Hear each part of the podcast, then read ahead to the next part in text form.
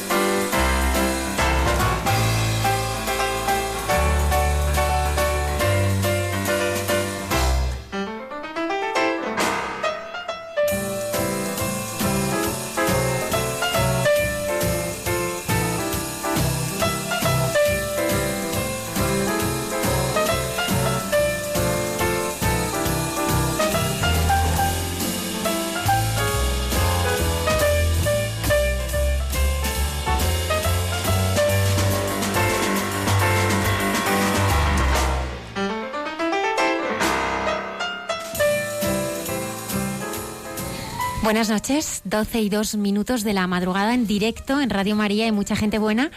Padre Isaac, estamos de enhorabuena esta noche. Buenas noches, Almudena. ¿Quién te iba a decir a ti que iba a estar casi todo? Mamma mía.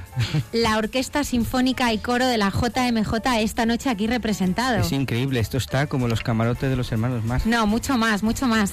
Esta noche tenemos el honor de tener entre nosotros al presidente de la Asociación de la Orquesta Sinfónica y Coro de la JMJ, Pedro Alfaro, gran amigo de este programa, bienvenido.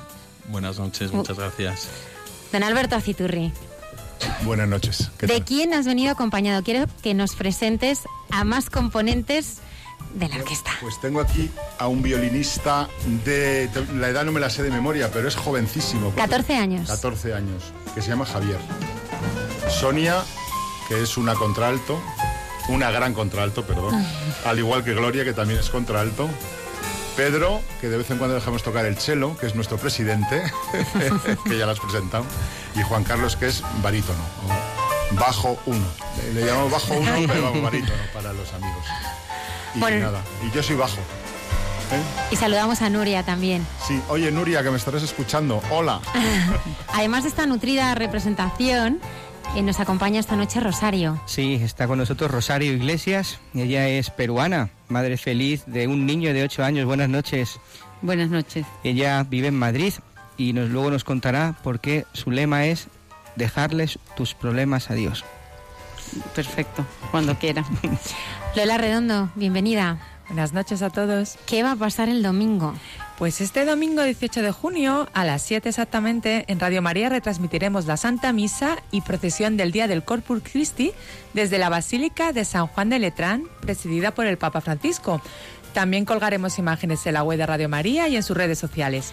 Don Pedro Alfaro, ¿qué va a pasar mañana por la noche a las diez y media de la noche que se va a parar el mundo?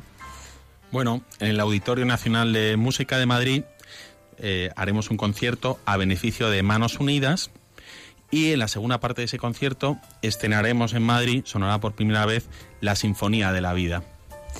La Sinfonía de la Vida que suena así de bien.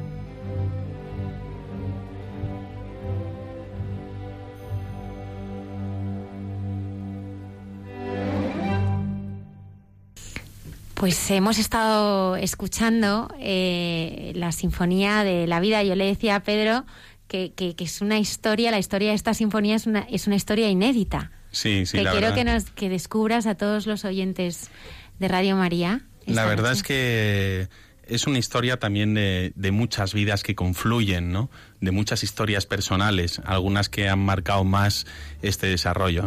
Esta misma pieza, ¿no? Tan alegre que se escucha, eh, precisamente se llama La alegría de la vida y es el final del segundo movimiento, que es la alegría de los niños. Esta es una, una pequeña, un pequeño interludio musical que decidimos introducir en la sinfonía hace, pues mm, eh, justo cuando estábamos ya casi cerrando la sinfonía, dijimos, oye, ¿por qué no metemos esto? Algo que, que rompa. Además me acuerdo que fue una compañera del coro, eh, María José, que tiene un programa aquí maravilloso, ¿verdad? En el que estuve el otro día también. eh, y ella me dijo, oye, mm, la sinfonía es un poco tranquila y tiene, pero a lo mejor una parte alegre. Y entonces me acuerdo que tenía este tema que compuse hace como ocho años, por ejemplo. Y dije, oye, eh, a uno de los compositores, oye Carlos, ¿qué te parece si al final del segundo movimiento, para romper un poco, ponemos esto? Y la verdad es que era una apuesta arriesgada, porque dentro de una sinfonía así, donde todo parece muy serio, de repente tienes dos minutos que son como la alegría de la huerta, ¿no? Y, la verdad que con la orquestación de Carlos quedó fenomenal. Entonces este movimiento que se oye representa la alegría de los niños y yo siempre lo he pensado en, en la clave de mis hijos también. Por eso digo que eh, yo tengo cuatro hijos y, y claro, hacen un lío tremendo. O sea, es que es, es una cosa, bueno, los que tenéis hijos lo sabéis, cuando son pequeños se suben a la mesa, lo tiran todo, bueno, te montan unos líos que son... Pero, pero luego también el, cariño, ¿no? Entonces, en esta pieza está esa idea del cariño, de, de las cosas que van ocurriendo. Yo incluso cuando la escucho me voy imaginando cómo un niño va creciendo, ¿no? Si lo vas escuchando podrías poner imágenes de tus hijos, cómo van creciendo. Entonces, bueno, pues esa parte tan... esa ternura que tiene la vida también, ¿no? Y esa alegría. Pero bueno, volviendo a la pregunta que me hacías, eh, que cuál era, por cierto. ¿Cómo surge esta sinfonía que ya nos has estado contando? Pero me gustaría remontarnos más allá, porque el coro de la JMJ nos lleva ya acompañando desde hace bastante tiempo. Para algunos de nuestros oyentes, que serán muy pocos, que no conozcan la historia de este, de este coro, me gustaría que, que nos contaras cómo surge. Bueno, yo voy a contar parte, pero alguien que haya estado desde el principio también me gustaría que diera su versión. Eh, yo lo que lo que he vivido en esto ha, ha sido, o sea, lo resumo muy fácil, cómo el espíritu va generando y va haciendo que todo que todo funcione. Y me explico, en la JMJ yo creo que cuando me cruzo con alguien que, que estuvo ahí en la organización, eh, siempre mm, cuando nos miramos hay una complicidad como decir, oye, es que esto esto no salió de nosotros. O sea, esta organización, que todo esto saliese en tan poco tiempo con tantos cientos de miles de personas, eh, es imposible que lo hayamos hecho. Y esa fue nuestra experiencia con, con la Orquesta del Coro. Eh, yo me acuerdo que eso empezó con una propuesta, una hoja de papel, ¿no? Como, como esta que tienes aquí, ¿no? Como, como esta nota de prensa, así, cortita, de un resumen presentado al, al cardenal de Madrid, entonces eh, Antonio María Rocco. Y, y bueno, pues eh, lo presenté a través de una persona, a través de otra, porque claro, yo tampoco... Y poco a poco, pues eh, la idea de hacer una orquesta de jóvenes que quisieran poner su talento al servicio de, de la iglesia, un coro también, eh, pues fue calando, porque qué bonito hacer que alguien que tiene un talento lo pueda poner ahí. Y, se nos exigió mucho también, decir, oye, muy bien que haya muy buena intención y todo, pero esto lo va a ver medio mundo y tiene que sonar muy bien. Entonces eh, empezamos a armar el equipo en muy poco tiempo, todo fue mm, rapidísimo, como, como decía antes, mm, en un tiempo apretado, cómo íbamos a conseguir esto. Eh, bueno, en fin, ya sabes, pones, pones el circo y te crecen los enanos, bueno, se, se montó pues el, el lío por un lado, por otro, pero al final todo salía y no salía como queríamos que saliese salía mucho mejor, ¿no? Y así fue en la, en la JMJ. Es lo que sorprende de todo esto es que las cosas no salen como uno planea. De hecho, mm, no podíamos imaginar que iba a ser algo tan increíble, ¿no? Y así fue pasando el tiempo. Eh, no sé tú cómo lo ves. A ver. Bueno, eh, yo como ejemplo, eh, Marina Magmutova, que es la directora del coro, mm, pues yo le oí un comentario en un momento dado. He oído el Aleluya de Händel más, eh, bueno, de mayor calidad que he oído en mi vida. Yo me imagino que habrá exagerado un poquito por cariño, pero en cualquier caso, uno de los aleluyas que se cantaron allí, pues tenía una enorme calidad, ¿no? No- Bueno, todavía está en YouTube el vídeo del recibimiento al Papa eh, en, en- en la plaza de Cibeles, cantando eh, la- precisamente esa aleluya de Händel, que yo lo recuerdo que era un canto que salía del alma. ¿Cómo puede ser que una aleluya no Eh, salga de una manera tan sincera, tan profunda, cuando recibimos a- al Papa? Así fue, así fue, fue maravilloso. Pues yo, yo diría que la génesis de esta asociación de fieles eh, que, eh, nace el mismo día que acaba la JMJ, porque nos devuelven a todos los 200 y pico, 300, no me acuerdo cuántos éramos, en autobuses a San Juan de la Cruz, que era nuestra base, y estamos todos llorando, estamos desesperados. Digo, y se acaba esto ya, esto no puede ser, esto tal. Y todo el mundo se comentaba, en general, co- comentario general, esto no puede ser, esto tiene que seguir. Pero nos fuimos para casa todos. Y alguna gente con iniciativa, como Pedro, por ejemplo, se pusieron eh, el mundo por montera y organizaron la asociación. Y ahora estamos todos felices, pues muchos que mm, estamos todavía desde aquellas fechas y encantados. Y sigue habiendo calidad. Quiero decir, pero la calidad es que tenemos un cantante y un músico que se llama Divina Providencia que está con nosotros permanentemente y nos ayuda y nos motiva. Y yo creo que lo vivimos de otra manera que, bueno, que cualquier otro coro. Yo están más coros y es distinto. Claro, Pedro, porque a vosotros qué os mueve. Bueno, Yo va- creo que eso que tú comentabas, ¿no? Cantar desde el alma, cantar, cantar para qué. ¿Qué, queréis como coro, no? Y tú también como, eh, bueno, pues como presidente de la asociación, ¿no? De la Orquesta Sinfónica y Coro, ¿qué pretendéis transmitir o qué queréis dar? Bueno, no- nosotros yo creo que lo que hemos vivido y lo que estamos viviendo y lo que viviremos mañana en el concierto es que cuando unes mm, dos rostros o, o dos, eh, dos visiones de un mismo rostro, como puede ser la belleza, ¿no? que, con todo el trabajo que lleva consigo, ¿no? y la fe, al final son dos caras de un mismo rostro. Es decir, la, la- la vida espiritual es acercarte a la belleza, ¿no? Y, y justo poder mostrar esa, esa belleza a través del don de la música es, es algo muy especial, ¿no? Es algo muy, muy profundo y que tiene una llegada eh, en la gente, en uno mismo, en los demás, que transforma, que transfigura, ¿no? Entonces, yo creo que eso está de fondo en, en lo, que, en lo que hacemos. Yo lo he vivido así muy naturalmente a lo largo de, de mi desarrollo como músico también. Cuando, cuando tocas una suite de Bach mm, en un concierto está bien, pero cuando tocas una suite de Bach mm, delante del Santísimo está todavía mejor. Entonces, eh, y, cuando meditas lo que tocas, cuando lo pasas por el espíritu, lo pasas por el corazón. Eh, eso suena distinto. Hay algo más. Hay algo más para uno mismo y hay algo más para los demás también, ¿no? Entonces, eso forma parte de nuestra manera de... Es, es una aspiración, es lo que queremos. No, siempre se consigue. Cuando uno a lo mejor no falla de un lado, falla del otro, pero luego es, es la gracia la que viene, la que inspira y, algo que está por encima, pues que nos, que que nos lleva, ¿no? Muchas veces hemos preparado un concierto y, puede ocurrir el, el milagro, ¿no? De, de, que todo eso cuaje y o puede no ocurrir en ese momento que esperábamos y ocurre en otro, o puede ser que nosotros no, no lo hayamos sentido tanto, pero el que estaba escuchando de repente sí lo ha recibido, ¿no? Es, es algo muy especial, ¿no? También. Pero fijaos eh, algo muy importante, ¿no? Porque escuchar esta música es acercarte a Dios. O sea, a mí cuando escucho esta sinfonía de la vida, pues me hace, me hace hablarle al Señor, ¿no? Del, del, del corazón, ¿no? O sea, vosotros realmente lo que hacéis es, es intentar que personas como nosotros que os oímos nos encontremos con, con el Señor. Y eso a ti, por ejemplo, Pedro, en, en toda tu experiencia, todos estos años en, en el coro, ¿cómo ha, o sea, ¿qué, ha supuesto para ti en tu relación personal con el Señor? Pues mira, yo la verdad que mm, en el momento en el que mm, planteé este proyecto, yo estaba pasando por un momento espiritual un poco más difícil, más, más frío, ¿no? Y yo creo que, que, vino Dios a verme, ¿no? Eh, para mí ha sido personalmente una, aparte de mi familia, ¿no? que, que siempre es un, bastión, ¿no? pero, pero ha sido una fuente de, de, de encuentro con el Señor y una fuente también de, de entrega, que, que, es un poco lo mismo. ¿no? Entonces, mm, vamos, eso sí que, sí que puedo decirlo, ¿no? que cuando tú das, mm, pues recibes mucho más. Y en este caso me he sentido muy afortunado, muy afortunado de poder, de poder estar ahí. ¿no?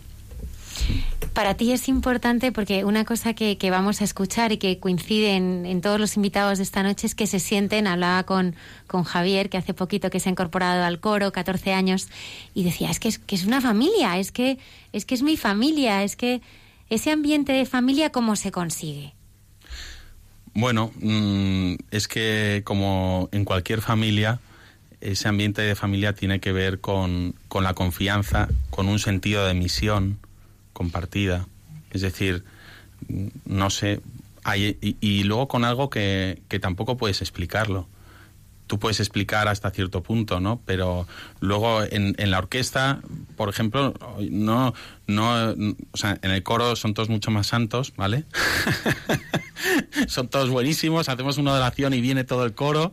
En la orquesta, pues son, somos más jóvenes y entonces, pues unos vienen, otros menos. Hay, hay, hay de todo en la orquesta, ¿no? Pero lo que sí hay, y yo esta es una lección que me llevé de Budapest que fue maravillosa. Ahora es, nos contáis, ¿eh? Es una, una alegría y una vitalidad y una, y una amistad mmm, sana, profunda, que, que, que, es maravillosa. Entonces, ¿qué es lo que hace que seamos más familia, más cercanos, que, que, nos veamos y que, no sé, son ese cúmulo de experiencias, ¿no? De experiencias profundas ¿no? y, y, entrañables y alegres y divertidas, ¿no? También. Yo creo que es un poco, un poco de todo eso, pero yo creo que quienes mejor podrían responder son los miembros de nuestra, de nuestra orquesta y de nuestro coro. Vamos a escucharos.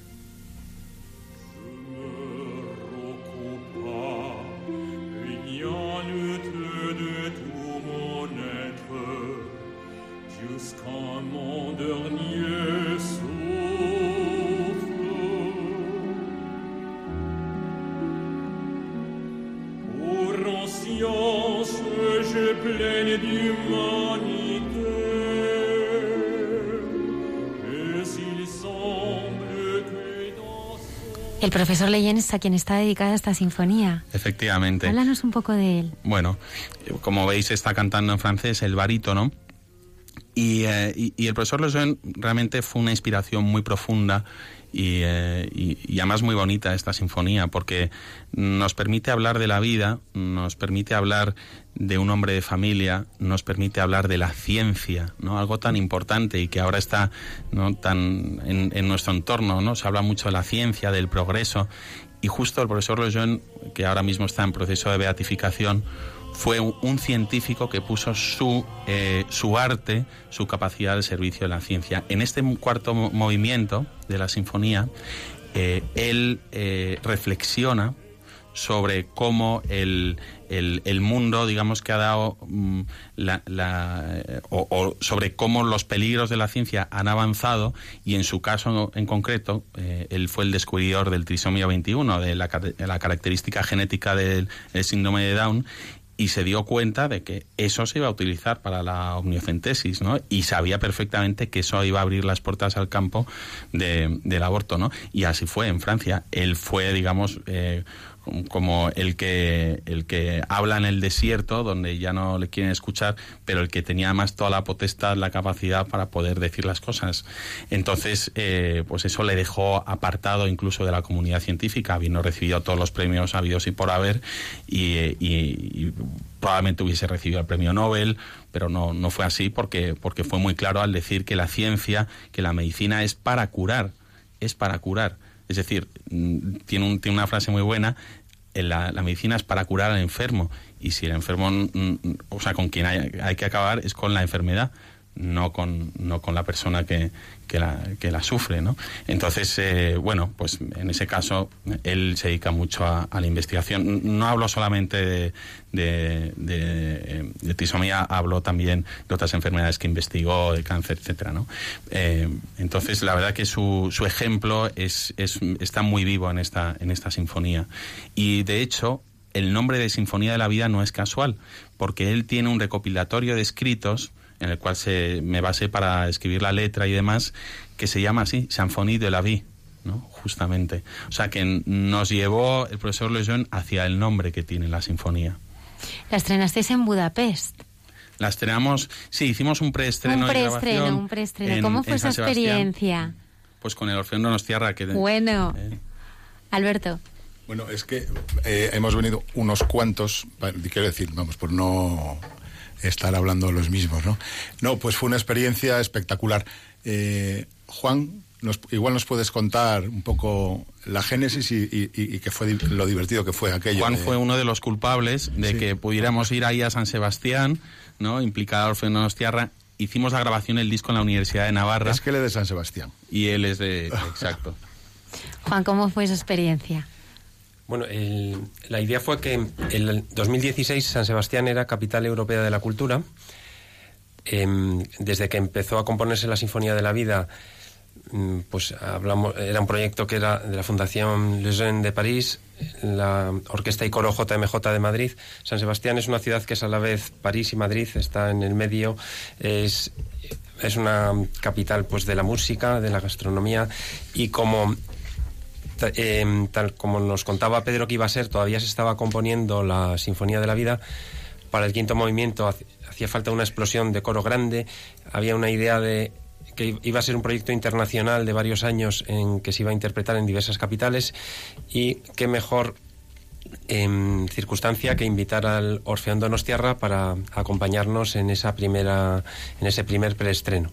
Entonces todo lo que fue el Orfeón se fusionó con nuestro coro el Orfeón Donostiarra Chiqui con el coro de niños de la orquesta y coro JMJ y además em, y además se prestaron también a grabar con nosotros el disco y fue una experiencia excelente ese trabajo conjunto con bueno pues con nuestra directora Marina Madnukova, los dos compositores, el ruso Kuzma Bodrov, eh, Pedro, Carlos Criado y, bueno, pues tuvimos a la Universidad de Navarra también de colaborador institucional que nos facilitó hacer las grabaciones en el Museo Universidad de Navarra y allí con el Orfeón, la orquesta, coro, pues fue una experiencia increíble. Inolvidable. Y para mí también fue a nivel personal eh, pues muy emocionante porque además un, uno de los barítonos del Orfeón, pues precisamente es un tío mío que lleva 43 años en el Orfeón Donostierra y esa fusión en San Sebastián con lo que ha supuesto para mí, yo no estoy desde el principio en este coros, yo me incorporé cuando ya llevaba tres años, hace tres, y, y para mí es un motivo grande de dar gracias a Dios por lo recibido, porque también es una, una ocasión de reconversión en cada momento y porque muchos de los proyectos que hemos tenido mientras se estaban componiendo, pues es meterse en las entrañas del proyecto. Por ejemplo, también ocurrió cuando los compositores nuestros hicieron las moradas de Santa Teresa, pues las fuimos viviendo por dentro mientras las ensayábamos. Y por eso para mí sobre todo es un gran motivo de, de acción de gracias por todo lo recibido. Pues ahora que estábamos en ese proceso ¿no? de, formación, de cómo se va gestando, yo me preguntaba, Pedro, ¿cómo llegasteis a la, a la Fundación Legión? Bueno, me hace gracia que me, digas lo de gestación, porque lo que se está oyendo ahora mismo es el primer movimiento de la sinfonía, que es justo lo que representa la gestación de la vida, ¿no? Empezaba poco a poco y va creciendo poco a poco, ¿no? Hasta que, como decía el profesor Lejeune, eh, él decía que la, Sinfonía de la Vida era una sinfonía a dos coros, que en francés es lo mismo que corazones, ¿no? al, coro y corazón de la, de la madre y al coro y corazón del hijo. Al final de este movimiento se oye eh, un coro de, mujeres y un coro de niños, ¿no? Y así se, abre la sinfonía con ese simil tan bonito. Y justo eh, me comentabas de, sobre la Fundación Lejeune, eh, a mí me, una cosa que me ha gustado mucho y me ha impactado mucho de todo este proceso es que nosotros llegamos a la Sinfonía de la Vida a través de un hecho mm, bastante trágico. O sea, llegamos a la Sinfonía de la Vida, mm, bueno, el misterio, o sea, detrás de esto está el misterio de cómo el Señor convierte eh, un mal en, algo eh, desbordante, ¿no? Hablamos de la cruz y de ahí sale la resurrección. Pues en este caso nosotros tuvimos eh, pues la desgracia de que un joven de la orquesta francés de Versalles que estaba de Erasmus en España y había entrado en la orquesta de la JMJ, cuando llevábamos pocos ensayos, tuvo muerte súbita. Estaba durmiendo en su casa y tuvo muerte súbita. Y entonces, bueno, pues fue todo muy rápido. Yo no, no pude contactar con la familia hasta que ya se habían ido, pero la familia sí tuvo mucho interés en saber cómo había sido su experiencia en la orquesta, ¿no? Y quisieron saber cómo habían sido sus, sus eh, últimas semanas siendo parte de esta orquesta, ¿no? Porque a él lo que más le gustaba era la música, ¿no? Y, y entonces, a raíz de eso, como su padre venía mucho por trabajo a, Madrid, pues empezamos a, mantener una muy buena amistad con, su padre, ¿no? Quedábamos a comer de cuando en cuando. Y, hasta el punto que cuando fuimos a Roma a agradecer eh, al Papa el haber venido para la JMJ, nos acompañaron los padres de Albán de Raguenel, que es como se llamaba este joven, y nos dieron un testimonio eh, en Roma de caerse de espaldas, porque cómo afrontar algo así, ¿no? ¿Qué otra manera podría haber que no, que no fuera desde la fe, ¿no? Entonces, eh, ese fue el inicio de esta sinfonía porque el padre de Albán, Arnaud de Raguenel, era el secretario de la Fundación Lejeune. Y así fue como se nos ocurrió, ¿por qué no hacemos algo juntos? ¿no? Eh, el profesor Lejeune fue un gran defensor de la vida, ¿no? un gran defensor de, de, la ciencia y un, y un profeta, yo creo también, porque realmente si uno lee sus escritos son verdaderamente proféticos. ¿no? Entonces, eh, bueno, fue así, esta es la historia. ¿Qué historia? Que nos trajo. ¡Qué bonita! Alberto, no te acercas al micrófono, tienes que acercarte, la tú no lo sueltes. de la que hablaba yo que canta con nosotros también nos trae estas cosas, claro, claro. Qué forma de, de comenzar. Vamos a escucharos.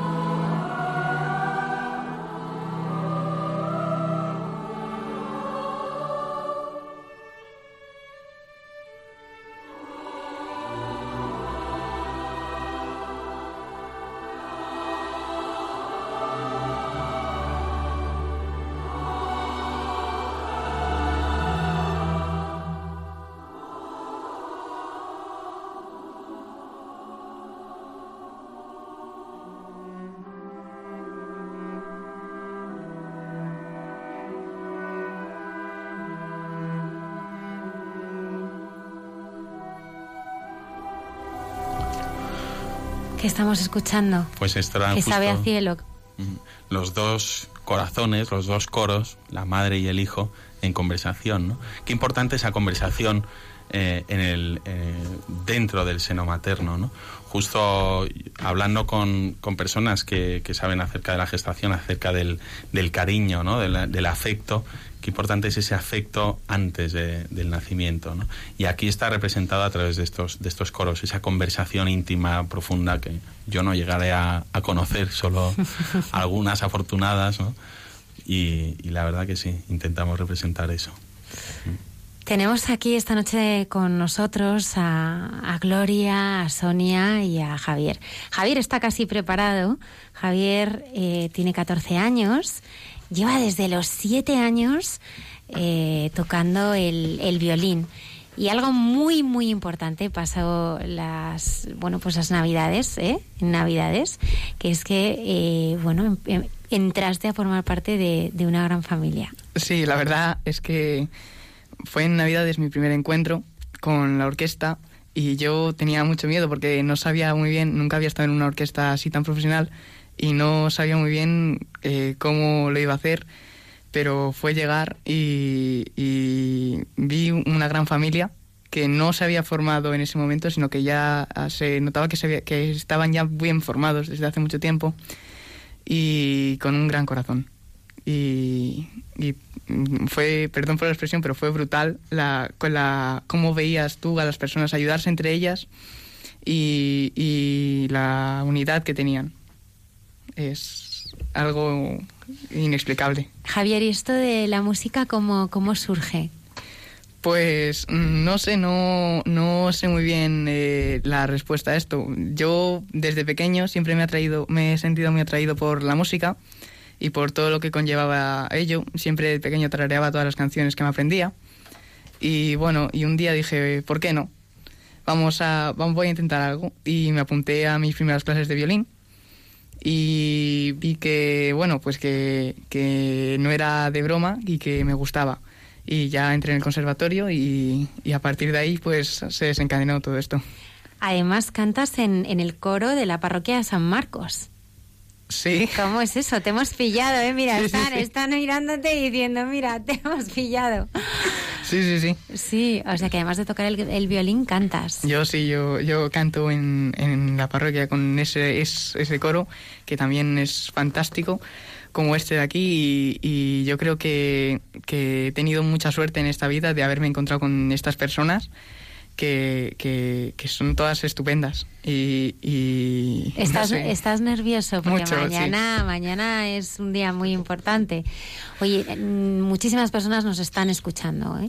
y yo te pediría que les dijeras eh, cómo podemos animarles a que mañana eh, vayan a conocer esta Sinfonía de la Vida. Pues, a ver, eh, yo no sé cómo hablar así a las personas, así que voy a intentar hablar desde mi corazón ni mi perspectiva. Y voy a decir que eh, la sinfonía está hecha eh, para narrar toda la historia de la vida, desde que nacemos hasta que eh, morimos. Pero justamente cuando morimos no es un tono, no acabamos en un tono de, como, como se diría vulgarmente, de muerte, sino que acabamos como realzándonos de, nuestro, de nuestras propias cenizas. Y bueno, y yo a todas las personas que quieran disfrutar, que, que tengan ganas de pasarlo fenomenal, de, de escuchar buena música, de, de, de vivir, yo les, les animaría a que entraran. Mm, justo les he pedido que pusieran este tema, es el número, vamos, el final del cuarto movimiento, que es justo la, la muerte, ¿no? Pero es la muerte que lleva al final del monólogo del profesor Lejeune, y es una muerte dulce, ¿no? Es el poema que él escribió justo eh, antes de morir, de despedida a la familia. Así canturrea dulcemente un corazón yéndose, ¿no? Ah, despidiéndose de sus hijos, de su familia. Podemos escucharlo.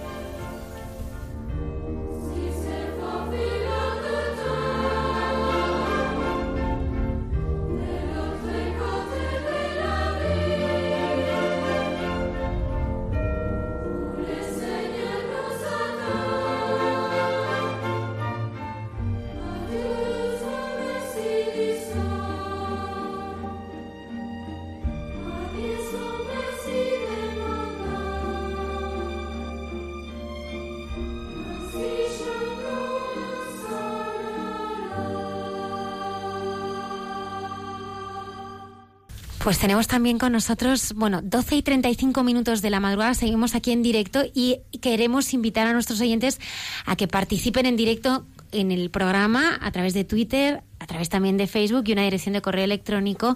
Hay mucha gente buena, arroba radiomaria.es. Gloria y Sonia. Están aquí eh, preparadas eh, y quiero que nos cuenten un poquito eh, cuál es su experiencia y, qué es lo que os ha llevado a formar parte de, de este coro que, que nos lleva a, a vivir experiencias tan bonitas como la que estamos teniendo esta noche. Bueno, buenas noches a todos y yo contar un poco cómo fue mi experiencia o mi encuentro con este coro. Yo eh, colaboré de voluntaria en la JMJ del 2011, que además acababa de dar a luz a mi cuarta hija, con lo cual mucho no pude ayudar. Me dijeron, mira, mejor, estaba con la lactancia y todo eso, mejor, bueno, con tu marido y con, con que tú puedas asistir a lo que puedas ya es suficiente. Y el caso es que, claro, yo oía ese coro, esa, esa orquesta, que me, que me tocaba tanto, aparte de todo lo que se vivió en, en aquella Jornada Mundial de la Juventud con el Papa Benedicto. Eh, eh, Pedro lleva a los niños al mismo colegio que yo llevo a mis hijos, con lo cual nos conocíamos. Y entonces en un momento dado, en las pantallas, le vi a él tocando el cello. ni mucho menos pensaba que él era el presidente de todo esto, o sea, pensaba pues que era un músico más. Y luego en el, en el bueno, y lo es, pero, además eh, fue un poco, ¿no? Pues el fundador de todo esto.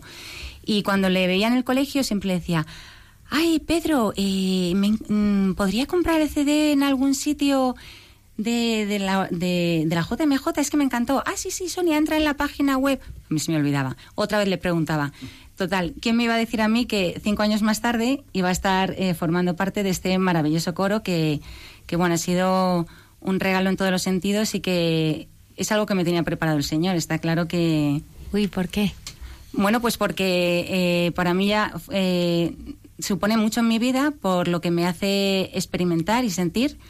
Eh, realmente cantando en el coro, además que me da igual lo que sea, porque cuando cantamos la misa de niños estoy mm, felicísima y tristísima cuando se acaba. Pero es que luego cantamos el Requiem de Foré y estoy igual de feliz y lo estoy disfrutando igual. Y es que en cada una de las piezas o de las obras que cantamos, que además siempre son eh, dirigidas al Señor, ¿no? Siempre son en este, en este ámbito, yo tengo un encuentro con Cristo. Mm, De verdad lo siento. O sea, eh, eh, por ejemplo, la, resurre- la resurrección del Señor, eh, cuando cantamos el Gloria, siempre lo digo, en latín, adoramos te, benedicimos te, glorificamos te. O sea, es que yo ahí tengo como un canal directo que de verdad me, me hace sentir la resurrección del Señor y, y, y bueno, pues eso es que es un encuentro para mí con Cristo. Y aparte como, como eso se palpa en la orquesta y en el coro, todos tenemos ahí, pues eso, un pegamento, compartimos algo tan importante que es lo que hace que este coro sea tan, tan mágico, que está Dios detrás de, de todo esto. Y delante. Hmm. Y delante, y detrás. Y por Delante y a los lados, sí. Mañana, eh, bueno, se va a estrenar, bueno, eh, se ha estrenado hubo un preestreno, pero vais a compartir con, con bueno, pues muchísimas Estreno personas, estreno en España, de esta sinfonía de, de la vida. Todos estos eh, tiempo, ¿no? De, preparación y, y qué ha supuesto para ti también el, el también poder compartir, ¿no? Esta, esta otra pieza. Bueno, pues esta pieza es muy especial y, como decía antes también Pedro, es que te transfigura el corazón, porque de verdad ves la esencia de la vida, o sea, ya no es... eh, bueno, sí, la vida tiene muchas facetas, ¿no? Y puedes tener eh, ser feliz y alegrías de muchas maneras, pero es que esto es la esencia, es que es la vida en sí, es el- la creación, o sea, es la, eh, pues el dar vida. De ahí parte todo, realmente. Y a mí me llega tan profundo que lo transmito a, a los que me rodean. Y, por ejemplo, pues el, el disco que grabamos el año pasado en San Sebastián con el Orfeón Donostiarra, yo se lo tengo que vender a todo el mundo que me rodea porque quiero que ellos también experimenten y vivan lo que yo vivo. De hecho, a mucha gente, eh, mucha gente que ya tiene el disco eh, me han compartido que se han emocionado, como te ha pasado quizá a ti, ¿no? Escuchando la música. Porque de verdad eh, hay algo muy profundo en, en esta música y, en- y sobre todo en la letra y en el sentido de, de lo que estamos cantando. Lo que cantamos nosotros en concreto, el quinto movimiento, es un salmo de la, de la Biblia, ¿no? Donde, bueno, pues donde se habla, donde se habla de todo esto de, de, de ¿eh? bueno, entonces, eh, ¿Qué crees que quiere el Señor de ti a través de, de esta llamada, ¿no? A, a cantar para Él, en definitiva, ¿no? Yo creo que las cosas grandes empiezan por lo pequeñito, ¿no? Entonces, eh, es cierto que, y aparte como estamos rodeados de gente tan profesional y con de verdad con tanto tirón como puede ser Pedro, ¿no? Luego aparte de toda la gente que está trabajando en, en el coro y la orquesta, que bueno, es que son verdaderos profesionales, vamos, que no es cualquier cosa. Eh, sí que creo que con este pasito que demos con lo que puede parecer pues un concierto, estamos diciendo aquí estamos y la vida hay que defenderla y hay que dar la cara por esto y los niños síndrome de Down tienen que ser apoyados, defendidos y queridos y bueno pues nosotros ahí tenemos nuestro granito, ¿no? Y esto, si Dios quiere, que, que nos lleve donde nosotros nos, nos- nos hemos puesto a ello, luego ya que el Señor nos vaya, nos vaya llevando. Pero para recordar a nuestros oyentes, algunos que se acaban de incorporar, que va a pasar mañana a las diez y media en el Auditorio Nacional. Bueno, pues estrenamos eh, la Sinfonía de la Vida, esta sinfonía que se va escuchando. Este es el principio del último movimiento, a las diez y media de la noche en el Auditorio Nacional. Todavía quedan algunas entradas. Que han, se tienen que dar muchísima prisa. Al- ¿Cómo podemos eh, conseguir esas entradas? Bueno, pues se pueden conseguir de dos maneras. Eh, una es mm, antes de antes del concierto, lo mismo puede quedar alguna en la, en la puerta del auditorio, una hora antes está la taquilla abierta. A través de la página del Auditorio Nacional de Música se busca la fecha de hoy, comprar entradas, es muy sencillo y creo que por ahí había algún, algún teléfono. eh, estaba aquí una nota. Sí. Que lo, sí, lo decimos. Bueno, lo diremos. Gloria, nos faltas tú. ¿Cómo aterrizaste tú en el coro de la JMJ? Pues yo hace dos años vi un cartel en la... Ah, tú fuiste cartel. Yo vi un cartel y, y mi marido fue el que me, me empujó literalmente a ir a las, Ah, Sí. a las y te animó y dice, tienes que ir. Sí, yo he cantado siempre y llevaba un tiempo sin cantar y lo echaba en falta porque para mí la música siempre ha sido muy importante y mm, la frase de Juan Pablo II que habla de la belleza salvará el mundo siempre la he tenido muy presente y siempre la he tenido muy presente a través de la música. Y, mm, y yo decía, salvará el mundo, pero tiene que empezar por salvarme a mí. Igual esta es la fórmula, ¿no? De acercarme a través de esto. Y luego se da la circunstancia de que este Salmo 139 con el que acaba eh, la Sinfonía de la Vida y que lo cantamos en hebreo, para mí siempre ha estado muy presente siempre en mi vida por, porque eh, es como que Dios, desde que te acuestas hasta que te levantas, desde el inicio, de- desde antes de, la cre- de mi propia creación, siempre ha estado Dios eh, queriéndome. Y eso ha marcado siempre, desde siempre mi vida. Yo lo recuerdo, ese salmo siempre resonando, siempre resonando. Y cierra el círculo, ¿no? Con esta, con esta sinfonía. Y, y me emociona el poder, el poder estar en este proyecto. Yo no sé música, yo canto de oído. Y el que, el que podamos estar ahí mm, dando testimonio y acercando a Jesucristo la belleza y el amor de Dios a través de lo que, de lo que sabemos hacer, entre comillas. Poquito, pero ahí aportamos.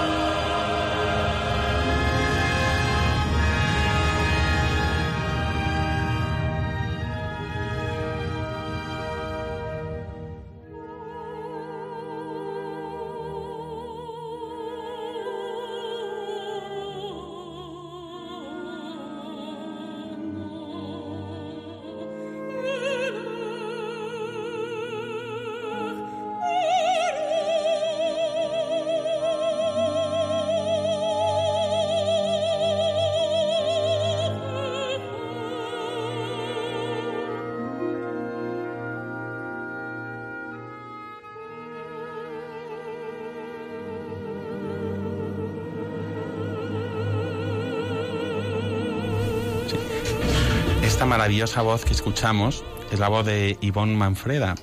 Es una, eh, una mezzosoprano que es de austriaca, ¿no? Y cuando fuimos a Budapest yo me quedé, vamos, impactado porque fue precioso. Vino con su, con su madre y con su hermana a Budapest. Vino en coche desde, desde Viena. Y, y yo no sabía nada, pero su hermana es autista, ¿no? Y me quedé impresionado, porque casualidad, no, no teníamos ni idea, ¿no? Pero justo ella representa también con su canto, cuando entra, representa ese, ese canto de la humanidad, ¿no? Que, que refleja pues el, eh, esa dignidad, ¿no? Entonces yo siempre le decía, Ivonne, tú cuando sales ahí a cantar eres, la, la humanidad entera que se acerca y que se dirige al Señor, ¿no? Luego ya el, el coro, el coro la cubre, ¿no? Pero, pero empieza ella sola, ¿no? Entonces, la verdad que ese, ese detalle, esa, esa, esa realidad me, me, me, sobrecogió y es que son esos pequeños detalles que luego ves de las historias de cada uno que, que, vamos, yo conozco una pequeña parte y estoy seguro en el coro hay mil historias en la orquesta que no tengo ni idea y todo eso se va conformando en esta realidad humana que, se, que al final suena, que es lo bonito de todo, suena en un momento dado, en un concierto, en un lugar, ¿no? Mañana, ahí en Auditorio Nacional, pues sonará, ¿no? Son todas esas historias y eso es lo bonito, lo, lo mágico, ¿no? Que se pone sobre el, sobre el escenario. Pedro nos ha contado algunas, pero supongo que vosotros también habréis tenido pues esos bueno, esos momentos, ¿no? En los que pues han sido momentos eh, especiales, como no existen las casualidades, pues aquellos momentos que os han tocado el, el corazón, ¿no? En, en, esta familia que formáis. ¿Podéis recordar al, alguno? Así que os venga, porque Pedro me ha contado bastantes y Juan ya nos ha contado la ilusión que, que le hizo compartir, ¿no? ¿Eh? Ese momento en el, con el Orfeón. Pero ¿tenéis algún momento así especial del que os podáis, podáis compartir? Yo voy a contar cuando eh, yo puse el correo electrónico, ¿no? A, a fuerza de empujones de mi marido. Eh, y entonces la persona que lleva todo esto, que es Clara Ricard, que supongo que nos están escuchando también, pues eh, eh, me devolvió un correo pidiéndome que fuera a la audición en tal día, ¿no? Y, yo veía que yo el Ave Verum, yo no lo había oído en mi vida, yo no sabía cantar aquello, aquello para mí era imposible. Y entonces le escribí de vuelta un correo a los 10 o 15 días y le dije, mira, no vais a perder el tiempo vosotros ni yo tampoco. Entonces, mira, no voy a ir, que lo sepáis, no voy a ir a, a hacer el Ave Verum. Y bueno, le faltó tiempo para devolverme, la, devolverme el email y, y decirme que, fuera como fuera, que, tenía que ir, no me conocía de nada. O sea, que, que yo veo, eso para mí fue un detalle de cariño de parte de, bueno, de Clara, que no me conocía de nada, y también de parte de Dios, ¿no? Entonces eso, pues, y aquí estoy. Yo creo que además Gloria ha sacado un tema a una persona como es Clara, que es digamos que la persona que organiza todo, porque es impresionante, yo no, no sé cómo, que, que también es un, un regalo de Dios, quiero decir, ella y cómo es un equipo de personas que, que son capaces de dar tanto y tanto y tanto, ¿no? El caso de Clara es impresionante porque es como si tuviera 20 manos, o sea, yo no, yo no sé cómo llega a todo, o sea, cómo organizas una orquesta y un coro, cómo lo haces, ¿no? Pues la verdad que Clara evidentemente tiene muy buenas ayudas, está Cristina también, también. Querías decir algo, ¿verdad? Sí, Pedro, quería añadir una cosa a esto, que además eh, todas estas personas, yo no lo entiendo porque hacen todo lo que, lo que un humano no podría hacer y siempre sin perder la sonrisa. Uh -huh. Es algo que, que, que, no todas las personas pueden hacer. Y uh -huh. yo aplaudo, eh, les aplaudo. Uh es una maravilla el equipo. Y luego no solamente, digamos, dices, hay una organización, hay un director de orquesta que es Borja Quintas, no lo hemos mencionado todavía, pero ¿cómo puede ser una persona de ese nivel? Ha estado estudiando en Rusia muchísimo tiempo, eh, ha dirigido a orquestas impresionantes, pero él cuando viene a dirigirnos a nosotros lo hace de, de una manera especial es que es impresionante. El, el, cariño, lo firme que es también, porque es exigente, es, es, duro, pero al mismo tiempo cariñoso con cada chico. Sabe, sabe cada chico dónde está, qué puede tocar, cómo, de qué manera, los conoce a todos. ¿no? Es, es, es muy bonito verle trabajar también, y con el coro, pues también. ¿no? Y, y, luego también los compositores. Es que estos compositores que han hecho esta sinfonía también son parte de este, de este proyecto, de este espíritu. Entonces, ¿cómo puede ser que, que se junte el compositor, el director, los intérpretes, eh, la, las personas que están organizando? Es que eso es un milagro. O sea, no existe, yo creo, vamos, no sé, y, y no es por nuestro mérito, pero mmm, yo dudo que en la música exista un equipo una, un grupo de personas así, y digo, no es por nuestro mérito, es un regalo de Dios, lo es claramente, donde está todo el mundo así metido, es, es impresionante.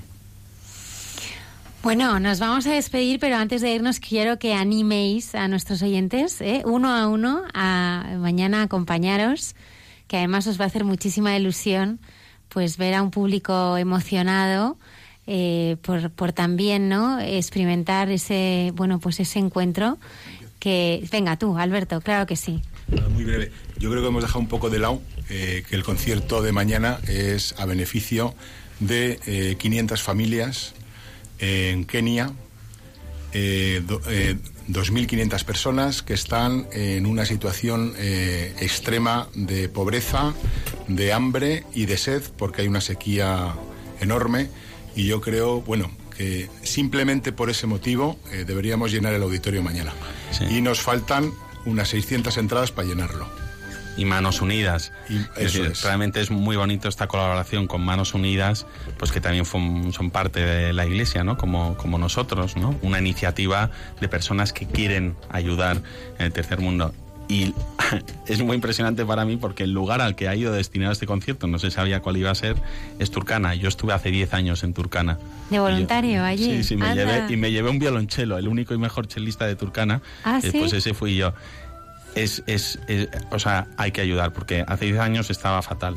Pero si ahora está en una situación extrema, yo no quiero imaginar lo que es. Entonces yo creo que realmente con este dinero se van a salvar vidas. Con esto, con lo que se saque, se van a salvar vidas. Se van a salvar vidas.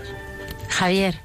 Mm, Bueno, pues yo quería añadir nada más que con todo el dinero que consigamos de, de este encuentro que hemos hecho con la orquesta, el coro y la escolanía, pues em, vamos a conseguir agua, comida y un poco pues ayudar a, a todos los poblados, a todas las personas que necesitan ayuda y les vamos a conseguir pues eh, comida y agua durante tres meses. Que Eso es es, lo eso que- era lo que decía. No, es- Los tres meses que dura esta, esta situación Claro. de urgencia, o esperemos que dure por lo menos durante este tiempo. Juan.